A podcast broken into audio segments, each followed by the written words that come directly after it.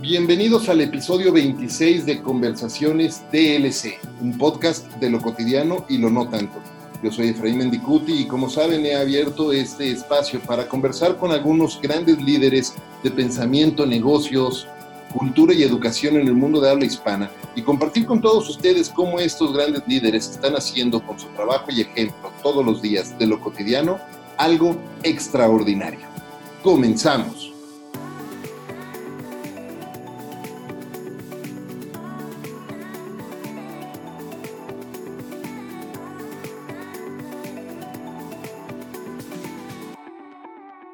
Seguramente muchas de las personas que escuchan este programa se deben de haber preguntado por lo menos alguna vez cuál es el siguiente paso que quieren dar en sus carreras, o mejor aún, cuáles son eh, esas competencias y habilidades que necesitamos todos para poder prepararnos y dar nuestros siguientes pasos. Con más de 20 años y al menos 15 mil, escucharon bien, 15 mil entrevistas realizadas a altos ejecutivos en América, en América Latina, mi invitado el día de hoy ha ayudado de nuevo a miles y miles de profesionales a tomar un mejor camino en su carrera y precisamente es de lo que vamos a hablar el día de hoy. Juan Valles, gracias por estar aquí con nosotros y bienvenido a Conversaciones DLC. Hoy encantado, Efraín, muchas gracias por la invitación. Es un gusto estar aquí contigo y con tu público. Muchas gracias. ¿Qué te parece si, si empezamos por el principio, como con cada uno de nuestros invitados? Y me platicas un poco cómo ha sido tu camino hasta acá y qué es lo que te ha traído a este punto en tu vida. Muy bien, pues encantado. Mira, eh, yo llevo, voy a redondear, ¿no? Para hacerlo más fácil. Llevo 30 años de carrera profesional, me gradué en 1990. Los primeros 15 eh, me dediqué a las áreas comerciales de la industria eh, y mis clientes fueron eh, los sectores de la industria manufacturera, ¿no? Automotriz, electrónica, esto y lo otro. Y precisamente por mis conocimientos del mercado manufacturero me contrataron un día en Corn Ferry, que es pues una firma muy prestigiosa y global y la más grande de talent attraction y talent development directivo. Y ahí mi vida dio un giro eh, me acuerdo que cuando me invitaron me dijeron, esto te va a cambiar la vida. Y, sí me la cambió. Eh, no hacia donde ellos esperaban ni hacia donde yo esperaba, pero la verdad es que ha sido un cambio maravilloso. Estoy encantado. Eh, es una profesión en la cual tú entrevistas unas cuatro o cinco personas al día y pues total son mil al año. Y te estoy hablando de que yo me contraté con ellos en el 2004 y para el 2007, pues ya llevaba como 3.000 directivos entrevistados y los directivos, pues obviamente ya triunfaron, ya recorrieron, este, subieron en el organigrama y demás. Y aprendes mucho, eh, muchísimo. Eh, es una profesión en la cual tienes en la cabeza los errores y los aciertos de mucha gente, y todos los aprendizajes. Entonces llevaba tres años más o menos y ahí de repente un día me cayó el 20. Eh, y el 20 es que lo que te hace exitoso, profesionalmente hablando, no te lo enseñan en la escuela. Y entonces dije, oye, es lo primero que te deberían de enseñar, porque no conozco un chavo que esté en la universidad y que no quiera cambiar el mundo, que no quiera ser exitoso, que no quiera ascender y, y pues es lo primero que deberían enseñarte, después mate y lo que quieras, ¿no? Em, y entonces eh, hice una plática, casi me autoinvité a un evento de ingenieros químicos, que es lo que yo estudié en el TEC. Y pues eh, di la plática, les gustó mucho, me invitaron a otra y a otra y a otra y a otra. Y eh, total, este, empecé a dar muchas pláticas a los estudiantes.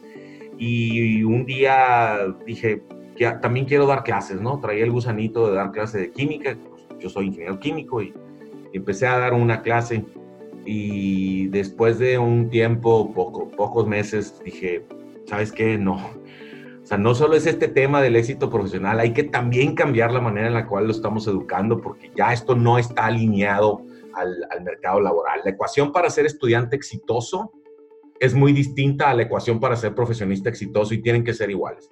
Yo sin saber que ya se estaba gestando una revolución educativa en el mundo, que el Consejo del TEC ya estaba pensando en hacer una gran transformación en la institución.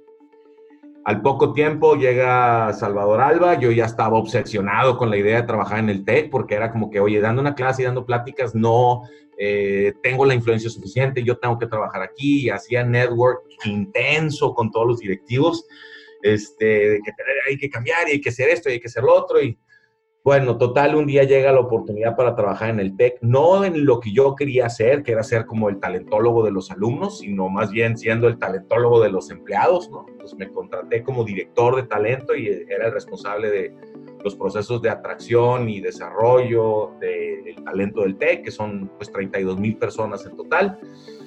Y una chamba súper interesante y súper retadora y la tomé porque yo decía, eventualmente va a llegar la reestructura del área de campus eh, y va a llegar la oportunidad para que tome yo las riendas de los centros de vida y carrera y haga una revolución. Quiero hacer algo que ninguna universidad ha hecho en el mundo, porque ya vi lo que están haciendo y no está completo.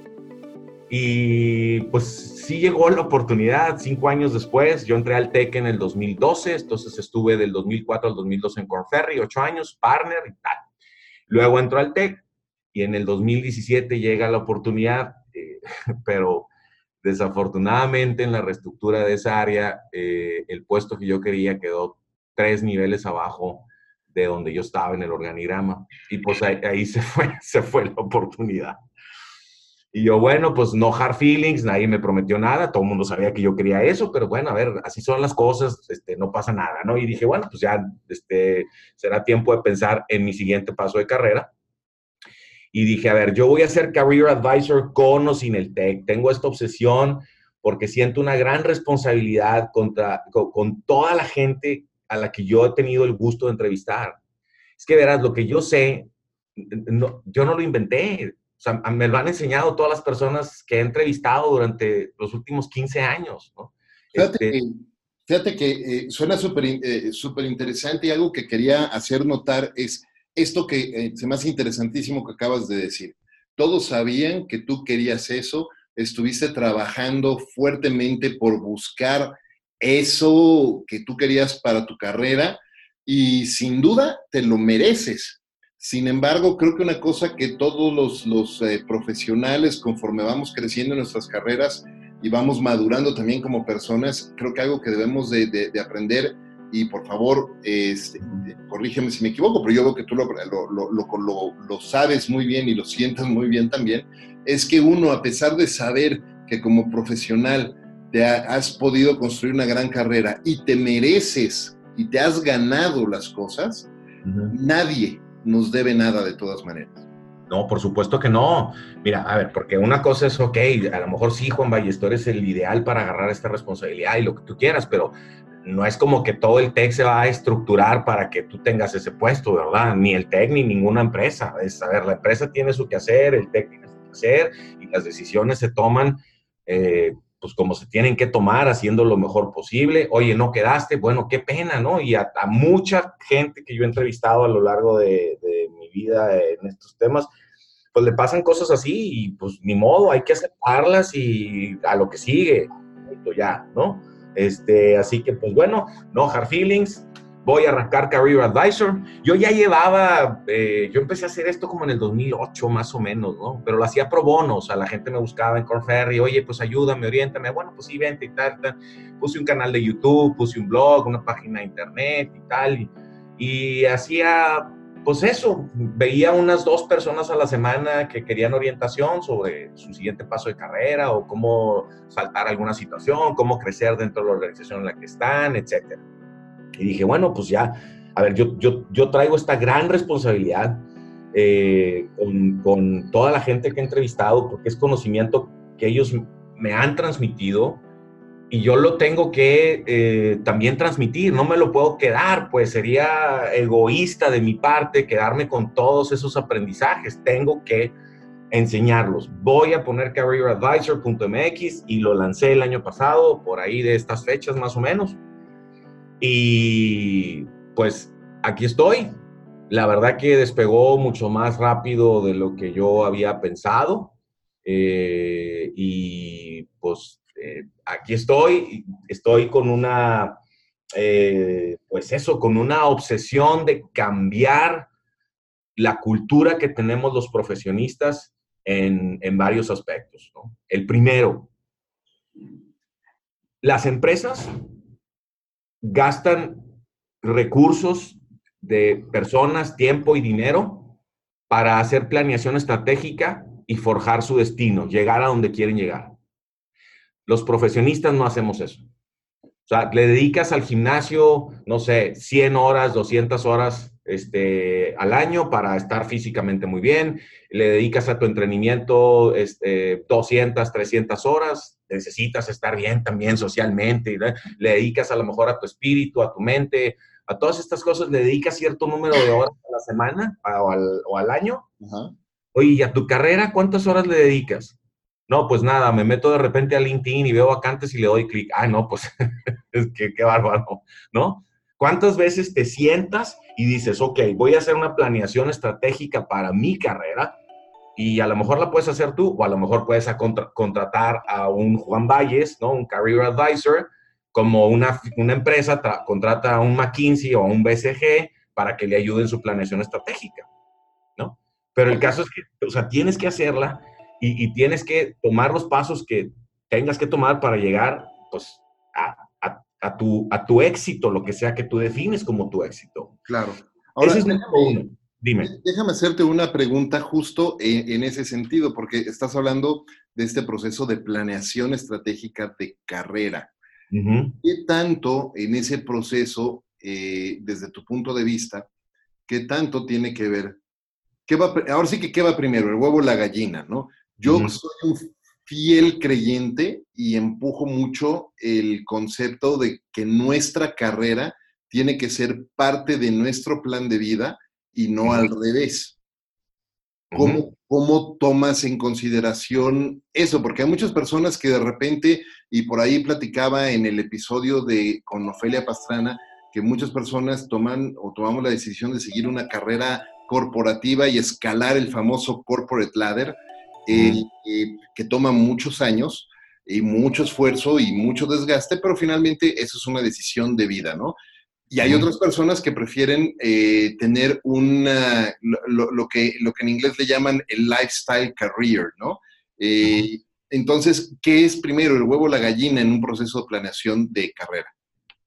No, pues mira, es un tema muy, muy difícil, ¿no? Yo te diría, depende en qué etapa de la vida estés.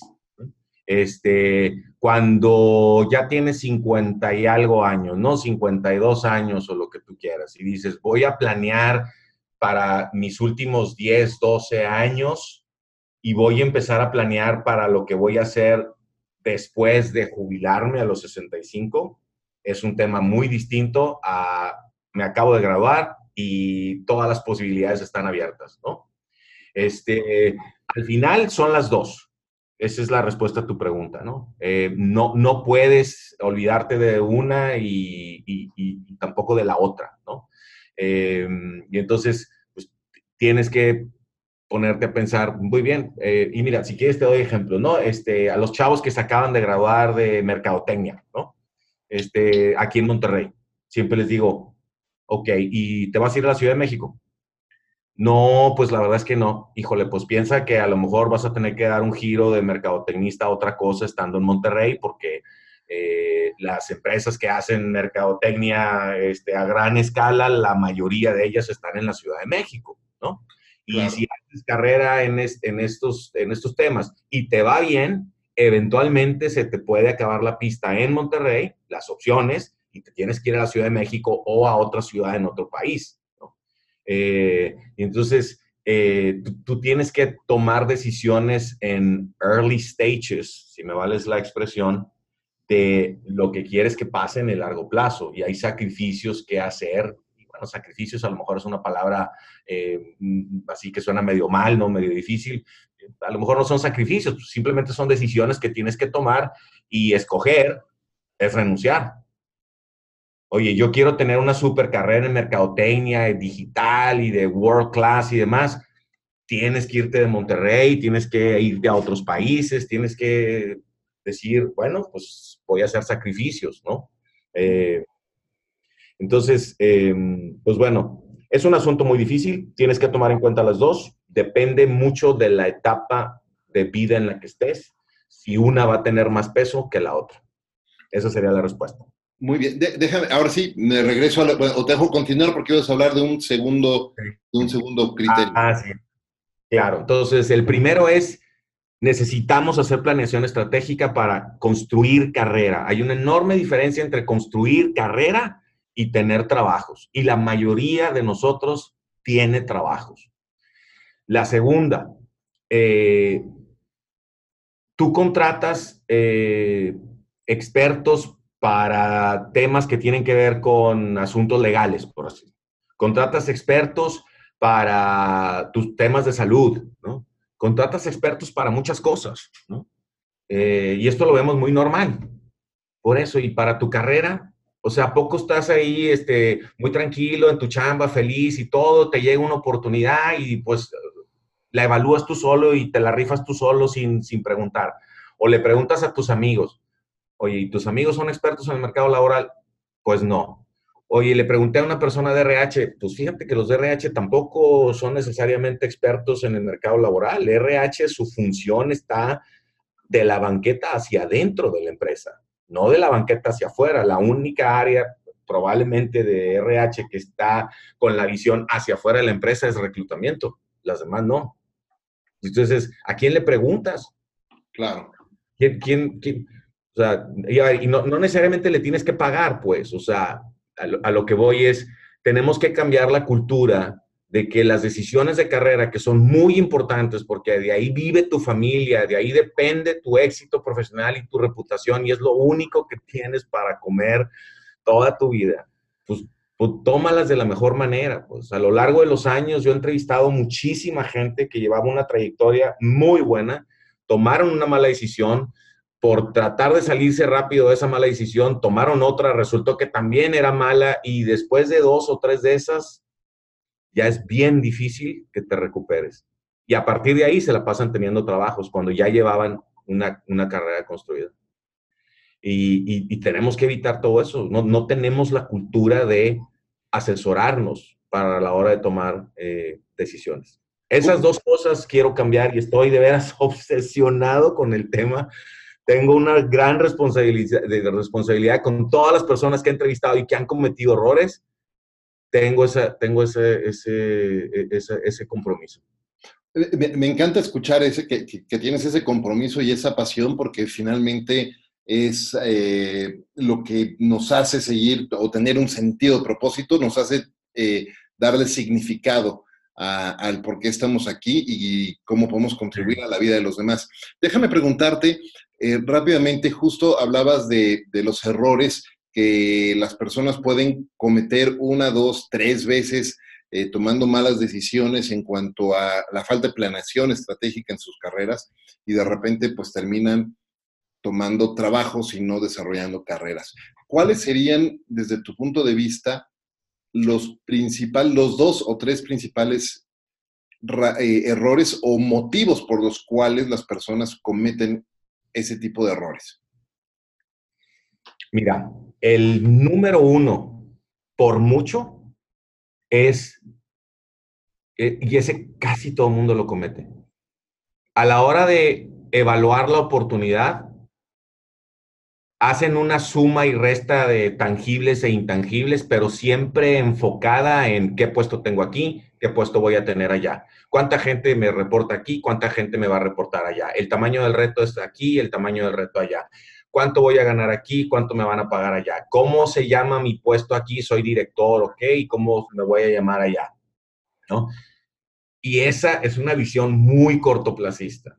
El, ego, el ego se apodera de la decisión pues no sé si el ego es, es el cortoplacismo, es, es comparar puesto contra puesto y equipo contra equipo y presupuesto contra presupuesto, y, pero nada más estás comparando puesto contra puesto, cuando en realidad lo primero que deberías de pensar es, a ver, esta oportunidad me acerca, me apunta en la dirección a la que yo quiero ir en el largo plazo, sí o no.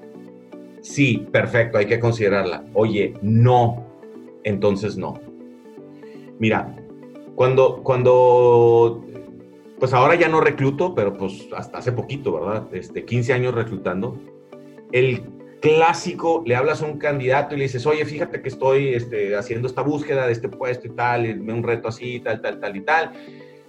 La mayor parte de las veces te responden, mira, la verdad que no estoy buscando trabajo, estoy muy bien, la compañía me adora, mi jefe me adora, yo también los adoro y tal, pero pues nunca hay que estar cerrado a las oportunidades. Eso es un grave error, gravísimo, gravísimo. ¿Por qué? Porque si tú haces planeación estratégica para tu carrera, deberías tener bien claro qué muy pocas opciones sí vas a considerar porque te llevan en el largo plazo a donde quieres llegar. Y todas las demás es un no. Así es fácil. No puedes decir, estoy abierto a todas las oportunidades. No, no puedes estar abierto a todas las oportunidades. Quiere decir que no tienes clarísimo hacia dónde quieres ir. Claro.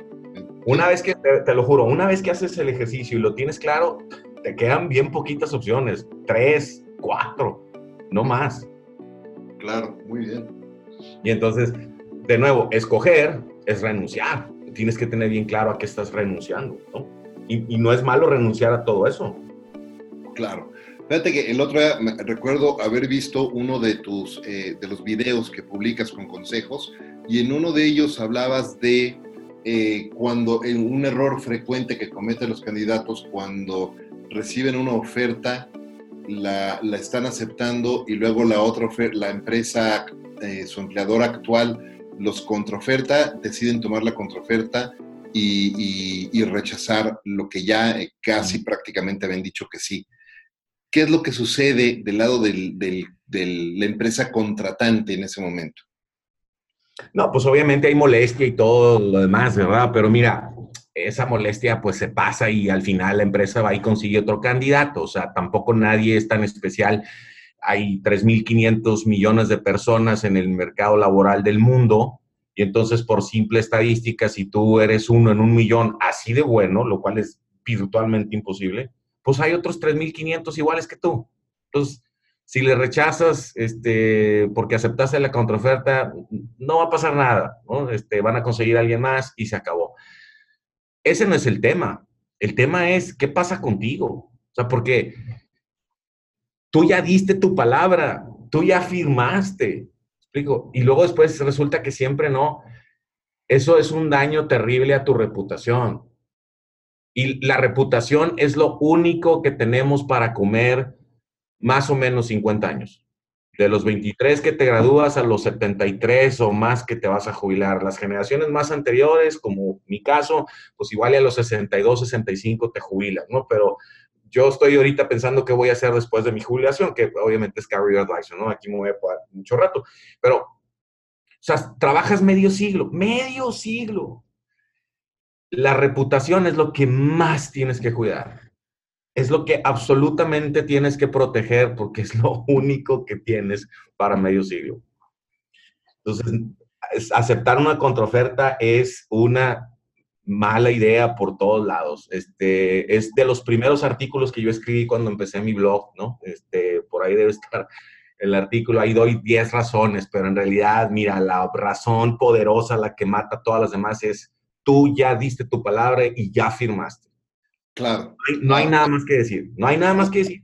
Ahora, déjame preguntarte algo, porque hasta qué punto, hasta qué punto eh, o en qué momento uno como candidato eh, puede avanzar en un proceso. Supongamos que la, te llamaron de una empresa, que esa empresa sí, eh, sí es algo, o el rol que te están ofreciendo sí es algo que definitivamente te puede acercar a tu plan de vida y a tu plan de carrera. Perfecto, un criterio, vamos adelante. Empiezas un proceso de entrevistas y empiezas a hacer clic con todas las personas, con, todo el panel de, entrevistadores. Eh, la cultura de la empresa te gusta, te sientes identificado, vas avanzando, tú les gustas como candidato y llega un momento en el que te dicen, oye, queremos hacerte una oferta. Pero tú todavía no estás del todo convencido de querer hacer el movimiento, sino hasta recibir esa, esa oferta por escrito y ver qué es lo que, de qué se trata lo que te quieren ofrecer. Eh, ¿A qué momento eh, hasta qué momento la reputación sigue limpia, digamos, para decir, no, ¿sabes qué? Prefiero quedarme donde estoy eh, y no, no, continuar avanzando. Y eso no implica que te hayan hecho una contraoferta, simplemente tú la revisaste y no te, no te convenció. Claro. Mira, hay, hay un par de, hay, tres cosas que quiero mencionar a ese respecto. Déjame responder primero de manera directa a tu pregunta. Por favor. En mi experiencia, y pues puede haber otras opiniones distintas, en mi experiencia, cuando te dicen, oye, ya estamos listos para hacerte una oferta y tú ahí tienes dudas todavía, ahí lo debes de decir. Ese es el último momento. Oye, espérame, yo todavía no estoy listo. Yo sé que ustedes sí están listos, yo todavía no estoy listo. Yo tengo esta duda, a mí me falta esto, no he logrado entender esto, lo otro, tal, tal, tal. Ese es el momento. Una vez que tú dices, eh, oye, ya estamos listos para hacerte una oferta. Sí, claro, por supuesto. Ahí ya, ya, ya, o sea, ya no hay para atrás, ¿verdad? Ya, ya pasaste el point of no return. Sí, a ver, si te hacen una oferta y la oferta económicamente está por abajo de lo que ganas, este, o está igual este, que lo que ganas, o vamos, los, los términos económicos no son convenientes para ti de alguna manera, bueno, pues por supuesto la puedes rechazar, ¿no? Y no te vas a ver mal, ¿no? Pero ahí es donde quiero decir la segunda cosa. Mira, eh, hay nueve factores que uno tiene que considerar a la hora de evaluar una oportunidad. Los tres primeros tienen que ver con, uno, el sector en el que está esa empresa que te está eh, tratando de reclutar. Dos, el número de jugador que es esa empresa en ese sector. Tres, qué tan cerca está tu oficina o tu puesto o tu empleo del corporativo de esa empresa. Cuatro, los siguientes tres tienen que ver con eh, la empresa en sí. Los otros, pues, no tienes ahí mucho control sobre ellos. ¿no? Los otros tres tampoco, pero pues, a lo mejor un poco más. Cuatro, la cultura de la organización. Quinto, el equipo del cual vas a estar rodeado, el talento de la organización. Sexto, los procesos de recursos humanos de la organización. Y esto es, muchos candidatos siempre preguntan, oye, ¿cuál es mi plan de carrera? No, esa es la pregunta equivocada. Hay que preguntar, ¿cómo son los procesos de recursos humanos para la evaluación de desempeño y el potencial? Si esos procesos son robustos y best in class y calibrados, estás en un buen lugar, meritocrático, ya lo demás nada más depende de ti. ¿Qué, y buen tip acabas de dar en eso? Porque tienes razón, de repente, sí, la gente se siente, se, se quiere enfocar en cuáles son mis siguientes pasos de carrera, esperando que el jefe directo o el jefe del jefe los evalúe y les digan, y no es así, debe de haber en la organización un proceso formal y robusto, como lo decías tú, para, para poder evaluar a todo el equipo desde distintos frentes, ¿no? Sí, y los procesos de recursos humanos para evaluación de potencial y desempeño son robustos, calibrados y best in class, estás en un buen lugar si tu desempeño es bueno, los mismos procesos te van a ir desarrollando y te van a ir poniendo oportunidades frente a ti para que crezcas. Si no son así, bueno, pues el nombre del juego es otro, ¿verdad? Y, entonces no necesitas que te digan tu plan de carrera porque en las empresas y en el mercado todo cambia constantemente. Te podrán decir ahorita, este es tu plan, pero sabemos que el año que viene a lo mejor es otro y el año que viene a lo mejor vuelve a cambiar. Y, entonces es mejor guiarse por los procesos. Pero bueno, voy continuando con los nueve factores. Los últimos tres factores, eso sí ya tienen que ver contigo. Es el reto que, que te van a poner enfrente, los recursos que vas a tener para resolver el reto, y esto es tu equipo, tu presupuesto, tu jefe, tal, tal, tal. Y por último, la oferta económica. Entonces, al final, si tú haces una evaluación de esos nueve factores uno a uno y los vas digamos, palomeando a lo largo del proceso de entrevistas, no deberías de tener ninguna duda a la hora de firmar la oferta. Y mi recomendación, basada de nuevo en mi experiencia, es si los primeros seis factores están bien y el reto eh, está interesante para ti, es de crecimiento y demás, y los recursos, incluyendo tu jefe, está todo correcto, con que no te cueste el cambio, firma porque estás ganando muchísimo más en los otros nueve factores. Es complicadísimo encontrar una oportunidad que cumple con todos los nueve factores así, pero de manera perfecta. Es súper, súper bien difícil. Así como para las empresas, les es muy difícil encontrar el talento adecuado para la organización y el momento con el liderazgo y el potencial. Y se la pasan meses reclutando posiciones directivas. También para uno es muy difícil encontrar ese trabajo que encaja perfecto como tu siguiente paso de carrera.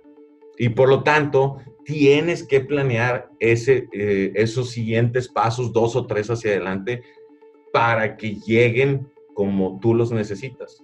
¿no? Porque mira, y ahí viene la tercera cosa que quiero decir. Típicamente, oye, te hablan de tal empresa te metes a su página web, checas los financieros, eh, buscas noticias sobre ellos en Google, eh, lees dos, tres cosas, pones alguna alerta ahí o dos o tres y ya. Eso es lo que la mayoría de la gente hace. Algunos van un poquito más allá y mm, pues eh, le preguntan a alguna persona que conocen, que trabajó ahí o que trabaja y tal, y ok, ya. Eso es, eso es del siglo pasado. Hoy en día, con las plataformas digitales que tenemos todos disponibles, Tú puedes saber la cultura de la organización antes de estar ahí, saber las amenazas del sector y todo lo que viene antes de estar ahí. Todos los sectores tienen gurús y todos los gurús tienen blogs y escriben artículos y demás y tú los puedes leer. Tú puedes eh, saber, eh, tú puedes mapear el organigrama de la empresa para saber no solo cómo está organizada la estructura, sino también cómo está el talento con el que vas a trabajar todos los días. Y tú puedes saber si tienes fit o no con la organización mucho antes de siquiera empezar un proceso con él. Eso y más cosas. Pero la gente eh, no, no lo hacemos, no estamos acostumbrados a hacer nosotros un gran research antes para decir, mi siguiente paso de carrera tiene que llegar por esta, esta y esta avenida, nada más. Y en esta avenida son estas tres empresas y en esta son estas dos y en esta es nada más esta. Y estos son mis targets y hacia allá voy. Difícilmente un Hunter eh, recibe un correo con un candidato que le dice, oye, estoy enviándote mi currículum, me, ojalá me consideras y tal. Me interesan esta y esta y esta empresa. Nunca recibes un correo así. Siempre es, pues ahí te va mi currículum y pues espero ser considerado. Listo ya. Oye, fíjate que algo que me, que me, gustó mucho lo que decías hace, hace un momento y que quisiera destacar también es justo en, esos, eh, el entender las oportunidades y el tipo de empresas en las que quieres trabajar, también el tipo de movimiento que estás dispuesto a hacer y mucha gente piensa en hacer ese movimiento siempre, eh, siempre hacia arriba buscando como un, mayor título nobiliario. Pero realmente cuando tienes claro el tipo de carrera que quieres hacer, porque tienes claro también el tipo o la forma de vida que quieres vivir, eh, puedes estar dispuesto a decir, ¿sabes qué? Si aquí en esta empresa mi título dice vicepresidente o Chief Operations Officer, eh, y en la otra que tiene un, que me acerca mucho más a lo que yo quiero para mi vida y para mi familia y para mi vida en general, ahí el puesto es gerente de, pues no importa, vas adelante, porque eso es lo que te va a llevar al punto donde tú quieres. Sí, claro. El, mira, el, el título, honestamente, es irrelevante. Absolutamente irrelevante, estoy de acuerdo. Lo que, lo que importa, lo que importa es los aprendizajes que te estás llevando del reto que estás sacando adelante. Claro. ¿Cómo se alinean esos aprendizajes para llevarte a tu siguiente paso? Claro. Si esos aprendizajes son en una firma pequeña o son aquí o son allá o tal, ¿cómo te llamas este, vicepresidente ejecutivo o te llamas este, gerente junior o lo que sea? ¿Qué más da? Lo que importa es que esté alineado a tu vida. Mira, te voy a dar, te voy a dar otro ejemplo. Eh, a los chavos que se están graduando, ¿no? Este, casi no veo chavos, y me encantaría, la verdad, ¿eh? Este, pues veo más directivos de gerente senior para arriba y eso, pero, pero los chavos cuando me toca verlos, este, siempre les pregunto, a ver, ok, y en el largo plazo, ¿qué quieres este, hacer? ¿No? Y te voy a dar con esto un ejemplo real. Eh, voy a cambiar algunas cosas para respetar la privacidad, pero un chavo este, me dice, mira, pues yo soy contador y me estoy graduando, pero pues a mí me gustan las finanzas, entonces me gustaría estar en la banca de inversión y en la bolsa y tal. Y yo, ah, pues está bien, ¿quieres, quieres algo, algo sexy? Está bien. Oye, pero en el largo plazo, ¿qué quieres ser? No, yo quiero ser emprendedor. Ah, muy bien. ¿Y ya sabes qué negocio vas a poner? Sí, claro. Es más, de hecho, ya está puesto. Mira, mi familia tiene un negocio, un restaurante en cierto estado eh, en un cierto pueblo eh, y es bien famoso. Los domingos y los sábados está llenísimo porque pues, va gente de todo el estado y básicamente con dos días que facturamos vivimos bien. Y yo quiero crecer ese lugar y, quiero hacer, llevarlo a otras ciudades del estado y luego a otros lados de México y tal. Y yo, ah, pues entonces tú quieres ser el siguiente pollo loco. Exacto, me dijo. Y yo, ¿y entonces qué vas a hacer a la bolsa, criatura? Claro. Vete a trabajar a Pizza Hut o al Pollo Loco o al Kentucky. O vete a trabajar a empresas, eh, a empresas que son muy buenas expandiendo el negocio. Aprende eso. Porque eso es lo que quieres hacer. Oye, tu trabajo, by the way, no va a ser nada sexy. Vas a estar en una tienda de pizzas. Es que vas a ser el gerente, vas a tener que repartir pizzas de vez en cuando. Vas a batallar un chorro. Tu vida no, no, no, no va a estar padre. Tus amigos se van a reír de ti. Por eso, pero si en el largo plazo lo que tú quieres es crecer el negocio de la familia, que es un negocio de alimentos, pues eso es lo que tienes que aprender. Bueno, pues para no hacerte largo el cuento, me hizo caso y terminó trabajando en una de esas, eh, en una de esas empresas. Qué bueno, ah, y es que hace todo sentido, porque es lo que lo iba a acercar precisamente a donde quería. A los chavos que me dicen, yo quiero ser emprendedor y tal, ¿Y dónde estás buscando trabajo? No, pues eh, en tal empresa y tal, y puras empresotas, ¿no? Y yo, oye, no, ahí vas a aprender a ser empleado. Claro. No, te van a enseñar a ser emprendedor. ¿Quieres ser emprendedor? Vete con un emprendedor serial, vete a un, con un, un amigo que tiene una pyme. Este, pues aprende a ser emprendedor de un emprendedor, pues. De nuevo, tu trabajo no va a ser sexy, tus amigos se van a reír de ti por eso, pero ¿qué quieres hacer? Claro. Oye, déjame cambiar un poco de, velocidad y de carril y, hacerte otras preguntas que quería o que tenía preparadas para ti.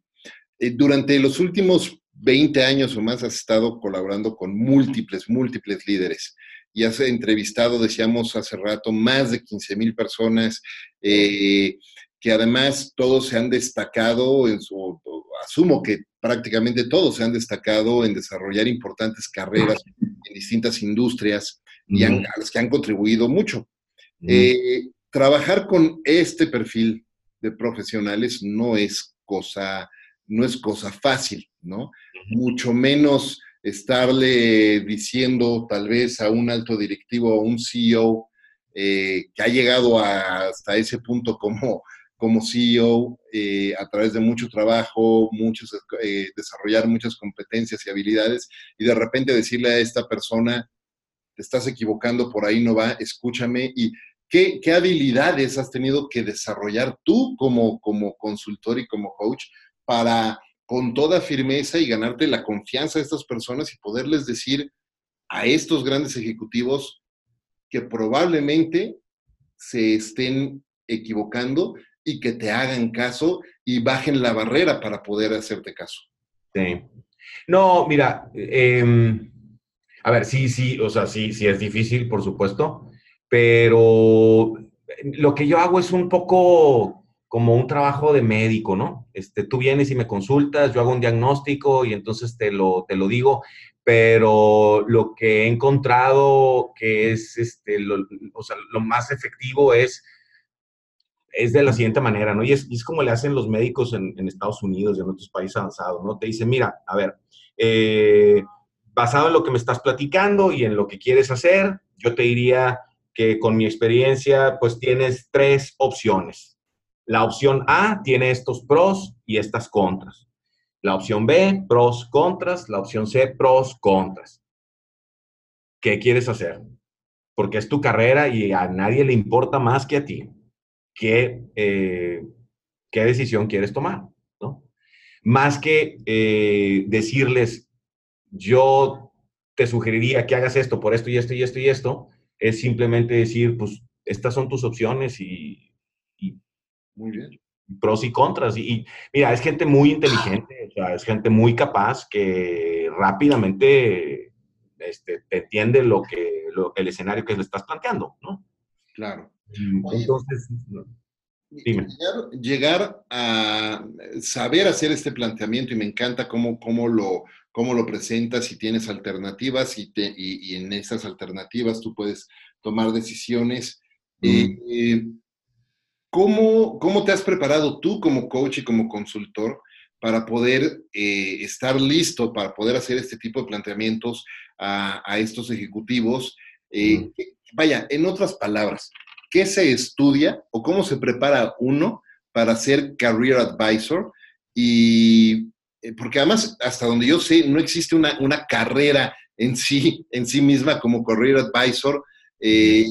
probablemente haya por ahí algunos diplomados o algunos cursos o certificaciones, pero realmente eh, me imagino que has tenido que ser muy autodidacta. ¿Cómo te preparas? ¿Cómo estás eh, todos los días preparándote para hacer este trabajo cada vez mejor?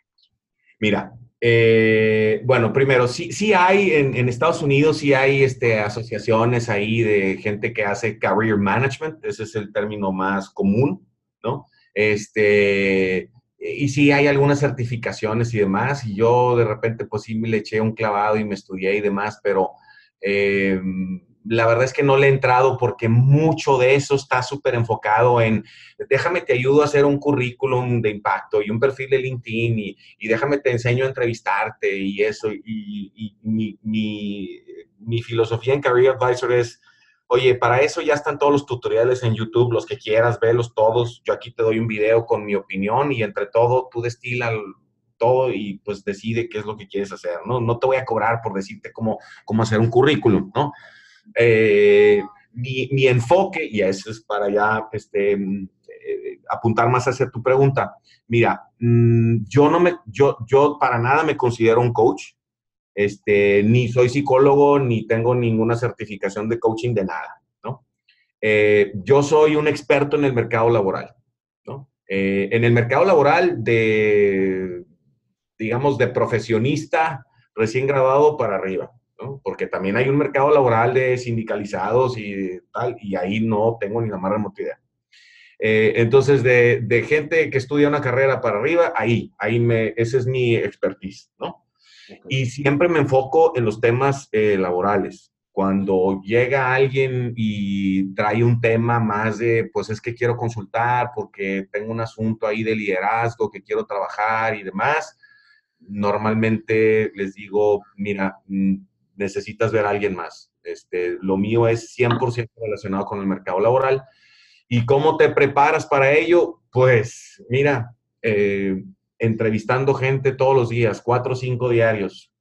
No, no, hay una, o sea, no hay manera de aprender sobre el mercado laboral más que entrevistando gente. Porque en el proceso de entrevistas de, ok, te graduaste y luego qué pasó y luego esta chamba y por qué te cambiaste, no, pues no me gustó, ¿por qué no te gustó? No, pues la cultura de la empresa y esto y lo otro, pues cómo era la cultura, no, pues era así, así, así, así. Entonces, llegas a saber sobre las culturas de la empresa que quieras, eh, los detalles de un chorro de cosas, ¿no? Y, y, y, no, hay, no hay un libro, pues, no hay un curso, nadie te lo puede dar, ¿no? Este, ni queriendo, ¿no? Entonces, es eso. Eh, es entrevistar gente todos los santos días. Oye, ahora hablas, hablas ahorita de justo todo lo que, lo que conoces y además, por cierto, me encanta esto, por ahí decía, eh, creo que era Stephen Curry, ¿no? Que, que, era el primero en llegar al gimnasio y tirar, creo que algo así como 3.000, 10.000 tiros a canasta todos los días y así se aseguraba de poder encestar cuando debía de encestar durante los juegos. Entonces me encanta que estés todo el tiempo haciendo y practicando tu, pues practicando tu arte, finalmente, ¿no? Este, eh, como, como, como asesor de carrera o career advisor. Eh, ahorita platicabas cómo vas aprendiendo justo en ese proceso y, en la introducción decíamos más de 15 mil entrevistas. Eh, bueno, sin duda has aprendido muchas cosas de estas personas. ¿Cuáles dirías tú que han sido dos o tres grandes lecciones que has aprendido de, algunos de estos ejecutivos y que has puesto tú en práctica para, para tu propia carrera o bien cómo han cambiado también tu forma de ver las cosas? Uf, qué pregunta tan difícil. Son, No, es que de veras, es innumerable la cantidad de aprendizajes que, yo tengo por, toda esa gente que, amablemente me ha dado una hora de su tiempo, a veces más. Eh, déjame tratar de, a ver. Por eso te decía una o dos. No, yo sé. Este, pero, o sea, me, da, me da como un poco de cosa, ¿no? Decirte una y luego digo, pero es que tengo miles que están iguales de, muy bellas que esta, ¿no? Entonces, pero bueno, para, para final, pues responder y por el tiempo y demás, mira, un día, un directivo, alto, alto directivo, me dijo una cosa que me cayó como una piedra de dos toneladas en la espalda. Me dijo, con la gente que te importa, es irrelevante tener la razón. Porque si en el proceso de tener la razón los lastimas y son colaboradores cercanos o tus superiores o tus subordinados o etcétera, o es tu familia, o si en el proceso de tener la razón los lastimas, pues ¿quién pierde? Claro. y esa frase nunca se me ha olvidado con las personas que te importa, es, es irrelevante tener la razón. Y ha habido también eh, tal vez una, una, persona que, por cierto, voy a hacer un video a ese respecto, una persona que me enseñó algo que, que la verdad me impactó un chorro. Este, y la próxima semana voy a lanzar ese video en LinkedIn. Me dijo, mira, en las empresas hay dos tipos de posiciones, las de front y las de back. Y me dice, y tú siempre tienes que tener bien claro si eres front o eres back. Si tú tocas a los clientes, eres front.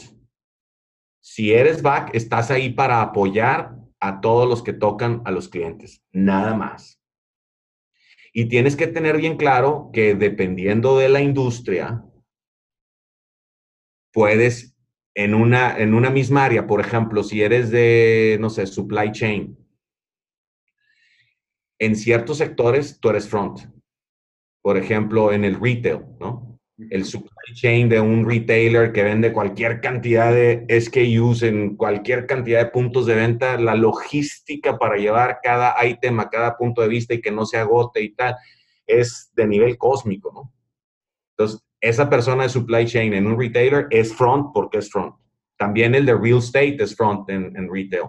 Y también el de merchandising, que es el que compra y vende. Esos tres son absolutamente front. En, otras, en otros sectores, a lo mejor si eres supply chain no eres front, eres back. ¿no?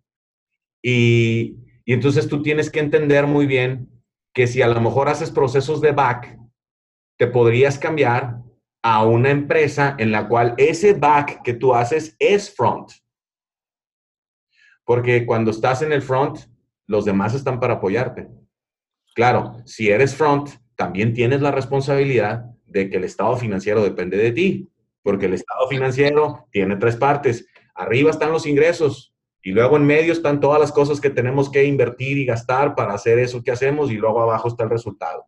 Exacto. Y si estás en el front, pues todos los renglones de abajo dependen de ti, la empresa y todos los empleos que se generan dependen de que tú hagas un muy buen trabajo. Entonces, tiene sus ventajas, pero también tiene su gran responsabilidad. Tiene una gran carga de responsabilidad, es muy, muy, muy cierto. por supuesto, son empleos, ¿no? Este, y entonces, eh, y a ver, y tampoco lo quiero poner tan dramático, ¿no? Pero, pero sí, eh, pues hay que entender las dos partes, ¿no? Es lo que es es lo que es. Oye, déjame volver a cambiar rápido de, velocidad porque nos estamos acercando ya al final, se nos está, pasa el tiempo volando y nos estamos acercando al final, pero no quiero dejar de preguntarte eh, o hablar contigo de hábitos y de rutinas. Yo sostengo, Juan, y probablemente hayas escuchado en alguno de los otros episodios de Conversaciones DLC, que para que una persona sea tan productiva, tan prolífica como tú y ayudar a tantas personas, pues necesitas hacerte de distintos recursos que te ayuden a mantenerte bien enfocado, que te ayuden a mantener un alto desempeño. Y esos recursos yo los llamo hábitos y prácticas diarias. ¿Tú tienes alguna rutina o hábitos que has desarrollado a lo largo del tiempo que te ayudan hoy a estar ayudando a otras personas y cuáles son esos. Uy, qué buena pregunta. Este, mira, tengo muchas rutinas, muchísimas, para todas las cosas básicas. Eh, no, me, no me visto igual todos los días porque, porque eso sí ya sería una exageración, ¿no? Para no pensar en qué me voy a poner. Pero todo lo demás lo tengo de alguna manera automatizado para no dedicarle tiempo a las cosas que son básicas y que, que, pues, que todos los días tienes que hacer de alguna manera. Entonces, todo eso está, haz de cuenta que es como mi back y lo tengo automatizado, ¿no? En, en, los temas del trabajo tengo ciertas rutinas que siempre hago con, en todas mis entrevistas. Eh, por ejemplo, siempre repaso las transiciones con, con, con, la persona que estoy entrevistando. A ver, ¿por qué te cambiaste de aquí a aquí? ¿Qué te hizo tomar la decisión? No, pues era más puesto y más dinero. Ok, perfecto. Y lo de aquí a aquí, no, pues tal, tal. Y de aquí a aquí, tal. No, pues aquí no me quedó otra porque ya me iba a quedar sin chamba y pues agarré lo que vino y tal. Y así. De hecho, eso lo hago desde el 2004 que empecé con Ferry. Y eso te diría yo que es la razón principal que me llevó a entender el career management como lo entiendo y a poder hacer lo que hago. Eh, porque cuando tú entiendes por qué se cambia la gente de empleo, ahí es donde te das cuenta de los aciertos, los errores, tal, tal, tal, y, vas encontrando patrones comunes y vas encontrando entonces cómo puedes extraer o cómo puedes desarrollar ciertos patrones o ciertas fórmulas generales, modelos que pueden ayudar a la gente a la mejor toma de decisiones, ¿no? Entonces, esa te diría que es una de las muy, muy, muy eh, importantes cosas que hago de manera eh, profesional. La otra cosa que hago así, pero súper, súper, súper rutinariamente, es me levanto súper temprano, me levanto dos horas antes de que voy a empezar mi día. Y lo primero es eh, leer las noticias, leer los, eh, las páginas de negocios, de, ya sabes, este, expansión, Forbes, esto, lo otro, etc. Este, lo primero, lo primero es este, estar al top de lo que está sucediendo en el mundo de los negocios. Em, tú tienes que estar enterado de quién está comprando a quién, quién va a hacer qué, todo eso, ¿verdad? Em, porque tu trabajo es el mercado laboral, ¿no? Y entonces lo primero es cómo amaneció el mundo de los negocios hoy, ¿no? Eh, y yo te diría que pues esas dos, este, o esos tres serían, ¿no? Muy bien, perfecto. Eh, yo creo que es importantísimo siempre tener esas, esas distintas rutinas. Juan, nos estamos acercando ahora sí al, final. Decía que el tiempo vuela y quiero ser muy respetuoso de tu tiempo. Eh, antes de hacerte la última pregunta, quiero, eh, te, quería pedir cómo la gente puede entrar en contacto contigo, dónde te buscamos, dónde conectamos contigo. Claro, con todo gusto. Mira, mi página web es careeradvisor.mx eh, y en LinkedIn, Juan Valles, este, no, no hay muchos Juan Valles, ¿no? Este, Juan Valles, el, que veas más guapo, pues ese soy yo. perdón, perdón. Este, no, Juan Valles en LinkedIn y ahí, ahí me buscas, este, ahí aparezco fácil, no debes de batallar mucho. Y, y mi página, careeradvisor.mx. Esas serían las dos mejores maneras. Perfecto, lo pondremos en, la, en las notas del podcast también para que la gente pueda eh, tener el link eh, a la mano. Muchas eh, gracias. Juan, pues ahora sí, estamos llegando a la última pregunta de este episodio y es que la premisa principal de este podcast es cómo podemos hacer en nuestras vidas de lo cotidiano algo extraordinario. Por lo que yo te quiero preguntar a ti, Juan Valles, para ti, ¿qué es y cómo haces de lo cotidiano algo extraordinario? Híjole, me gustaría responderte, pero de manera indirecta, porque creo que el mensaje que puedo mandar puede ser muy poderoso. Y esto también lo he aprendido de toda la gente que he entrevistado. Mira, la gente exitosa tiene cinco características. Saben quiénes son, saben qué quieren, están dispuestos a pagar el precio de llegar ahí, entienden y aprenden muy bien de las personas que los rodean. Y quinto, y este es el punto, siempre tienen propósitos trascendentes. Me explico. Tú le preguntas a una persona exitosa, oye, ¿qué haces? No, pues yo trabajo, no, te dice, yo trabajo en una planta que hace bolsas de seguridad y, bolsas de aire y cinturones de seguridad. Te dice, yo me dedico a salvar vidas. Y como me dedico a salvar vidas, no me puedo equivocar, tengo que ser el mejor en lo que hago. Ya sé, te di un ejemplo bien fácil, déjame darte otro. Tú le preguntas a una persona exitosa, ¿qué haces? Y no te dice, vendo dulces. Te dice, me dedico a ponerle sonrisas en la cara a los niños. O te dice una cosa así. Doy la fórmula general para terminar. Mira, el mundo está hecho de transacciones. Una transacción puede incluir tecnología, productos, servicios, información. Un mensaje de WhatsApp es una transacción, no todas tienen que ser monetarias. Pero esta es la clave. Al inicio y al final de cada transacción, por más sencilla o compleja que sea toda una cadena de supply chain, si tú quieres, al inicio y al final siempre hay dos personas por lo menos. Y esa es la clave tú cuando trabajas o hagas lo que hagas, siempre tienes que decir, ok, la vida de quién va a cambiar con esto que estoy haciendo. La vida de quién impacto con esto que yo hago. Aunque esté muy lejos, ¿quién, quién al final, quién va a estar impactado positivamente con esto que yo hago? Cuando tú ves eso, ¡pum! Sale tu propósito, la motivación, este, te vuelves mucho más profesional, em, mucho más responsable porque sabes quién está del otro lado. Y eso, pues, de nuevo, pues es algo que yo he aprendido de tanta gente exitosa que me ha tocado entrevistar. Todos y cada uno de ellos, los que son muy exitosos, todos siempre te hablan de propósito o de eh, algo trascendente con lo que ellos hacen. Esa sería mi respuesta. Qué gran respuesta, Juan. Muchísimas gracias por compartir estos cinco rasgos y finalmente este, este quinto punto de siempre tener muy claro cuál es el propósito y a quién y cómo estás sirviendo eh, con tu trabajo. Muchas gracias por eso. Y, y, bueno, pues llegamos así al final de este vigésimo sexto episodio de Conversaciones DLC. Pero antes de irnos, Juan, quiero hacerte un breve y rápido reconocimiento por esta increíble labor que haces todos los días acercando a tantos líderes a un camino que, eh, que pueden recorrer con éxito y estar alineados con ese fuerte sentido de propósito y servir así no nada más a ellos y a la gente cercana a ellos, sino pues a la sociedad y al mundo por completo. Así es que muchas gracias por ese, por ese trabajo. No, hombre, muchas gracias a ti. Mira, un país es exitoso en la medida en la que sus ciudadanos son exitosos. De eso se trata y para eso tienes que hacer de lo cotidiano la chamba, tienes que hacer algo extraordinario, siempre viendo la vida de quien cambias. Ahí está el, ahí está el secreto.